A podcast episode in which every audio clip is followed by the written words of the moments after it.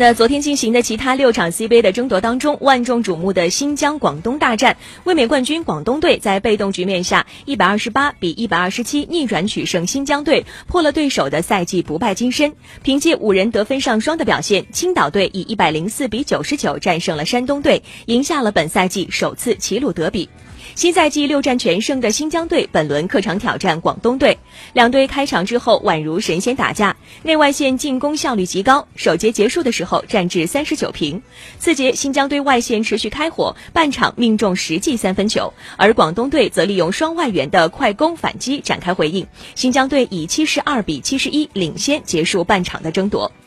一边再战，新疆队连续杀伤内线，将分差拉大到九分。调整过后的广东队随后利用联防战术有效展开了牵制。最后一节，因为昔热丽江、余长栋相继的犯满离场，新疆队的内线略显吃紧，广东队则内突外投反超了四分。虽然可兰白克中场前的十秒钟命中三分球，但却未能改变被逆转的命运。马上布鲁克斯砍下了全场最高的三十九分，赵睿和易建联分别贡献了二十四分和二十三分。新疆队的可兰白克揽下了三十分，周琦得到二十六分，菲尔德入账了二十五分。取胜之后的广东队六胜一负，升至联赛的首位。